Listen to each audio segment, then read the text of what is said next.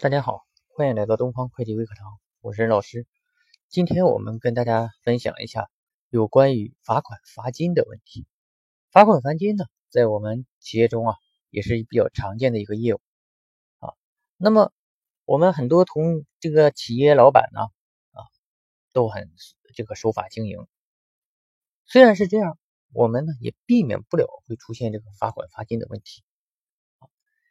一个呢是我们不懂法。啊，另外一个呢，可能我们有一些客观原因啊，导致了我们不得啊不违约啊，不得不违法啊。那么这种情况下，我们这个会计应该怎么处理呢？这里边罚款罚金呢，分成两部分，一部分就是可以税前扣除，这个税前扣除呢，我们讲是企业所得税税前扣除；另外一种呢是不得税前扣除。那么，在这个可以税前扣除也好，不可以税前扣除也好，其实账务处理呢都一样，借营业外支出、贷库存现金或者是银行存款，这个呢都没有区别。但是，由于在企业所得税汇算清缴的时候，有的可以扣除，有的不可以扣除，那么这样就造成了啊，我们到年底的时候要对这两部分啊这个。支出啊，进行区分。那么，与其然后等到年底的时候你再去从明细账中去查找啊这些费用进行区分，你倒不如呢在开始建立账套的时候啊，那么在科目设置的时候呢，把它俩给分开。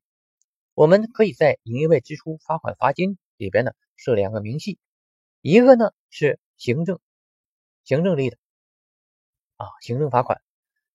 那么另外一类呢是啊合同类的违约金，这样呢你就便于在年底时候汇算清缴啊填表啊一下子直接上账上取数。我们会计做账啊啊一定要为后期的工作着想啊，你前期啊不着想，那么你后期啊啊就要吃大亏了啊。那么就像我们有句俗话叫什么未雨绸缪。在这个没下雨之前呢，就要把房子修好。你不要等到来雨的时候，哎，发现漏了，你再去修，这时候呢，就会非常被动啊。那么这里头呢，我们来说一下，到底哪些可以税前扣除，哪些不可以税前扣除呢？啊，我们所说的不得税前扣除的，主要是政府类的罚款啊，比如说你被工商局罚了，啊，你被税务局罚了。你被公安局罚了啊？那么具体到我们的这个啊每一个业务的时候，比如说我税收滞纳金啊，我这个嗯卫生啊出现了问题，然后被卫生局罚了，那么工商没有年检被罚了，对吧？这都属于啊政府性的罚款啊政府性罚款。那么什么样的然后可以税前扣除呢？经济合同里。啊，比如说我电费晚交了，收了滞纳金，啊，我银行呢，这个呃利息没还上啊，也收了滞纳金，啊，我欠客户的钱没有还上啊，那么着这个付了违约金，我的产品质量有问题，给人赔偿，对吧？等等，这些呢都属于经济合同类的啊，经济合同类的违约，那么这些呢是可以。在税前扣除的啊，那么在扣除的时候呢，你要有相关的佐证啊，比如说啊，我相关的啊这个协议，对吧？啊，和解协议啊，那么收政府的收费单据啊，那么尤其是啊经济合同里的，要有合同条款，要有支付凭证，要有相关人员的签字，那证明啊这个钱呢。我付出的是没有问题的。另外呢，啊，要根据啊主管局的要求提供其他的相关资料啊。那么可能每一个地区呢，对于这块要求都不是啊那么一样的。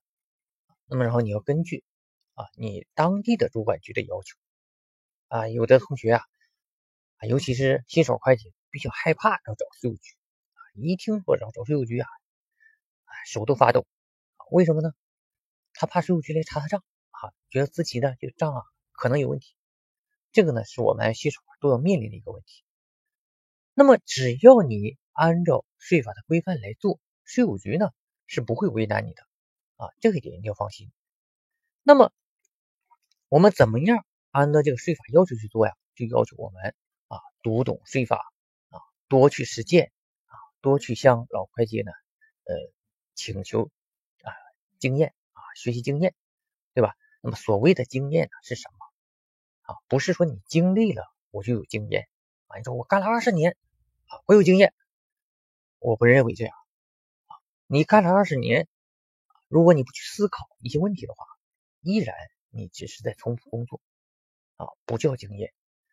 真正的经验是什么？啊，经历过了啊，又去思考过了，那么把它转化成自己脑子里的东西啊，你用一个最好的方法解决了同样的一个问题，这个才是经验。所以说，大家在这个学习的过程中呢，要不断的去思考啊。我一直在说“学而不思则罔，思而不学则殆”啊。古人说的话呢，我们要认真的去理会啊。去理去理解啊，那么只有这样，我们才会不断的进步。你如果行了万里路，那么你不去思考，对吧？你就是一个邮差，对吧？你读了万卷书啊，你不去思考，你就是一个读者而已，是不是？所以呢，我们在学习的时候啊，多思考。啊多去领会这个理论，它包含的一些深层次的意义，然后呢，把这个理论拿出来，用到你的实际实际工作中去，去解决实际问题。理论是从实践中来的啊，总结出来的。那么同时呢，也要回到实践中去，去指导实践。如果他不回到实践中去，这个理论又有什么用呢？对不对？啊，那么就像小学数学应用题一样。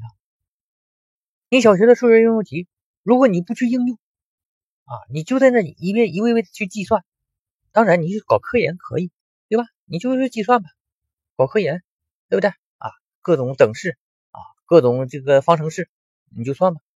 但是对于工作来说，这些东西可以说是毫无意义，因为你不去用，它是毫无意义的啊。那么包括然后我们的什么借贷记账法呀，什么会计师平衡啊。啊那么，各种的财务管理的公式啊，对吧？你都要在工作中实际去用，学会用。每一个学习的这个书上啊，其实呢都有案例。这些案例呢，实际上就是告诉你实际工作怎么用啊。有一些刚毕业的学生啊，呃，对于这个实践工作啊，不知道着怎么做，是吧？哎呀，我得跟老师学，老师告诉我，我才知道怎么用。实际上呢，书上的案例啊。也就是实际工作啊，也就是。那么你怎么把这个案例给读透了，把它在实际工作中用上了，这才是最主要的啊！你不是为了应付考试去背这个案例，你背的再多也没有用，对不对？但是你如果把它读透、读懂了，然后呢，你把它运用到你的实际工作中，当你比如说，然后你当你然后到一个企业啊。遇到这个业务时，首先呢，你会把它啊想到我在在学习的过程中，我遇到过啊类似的一些案例。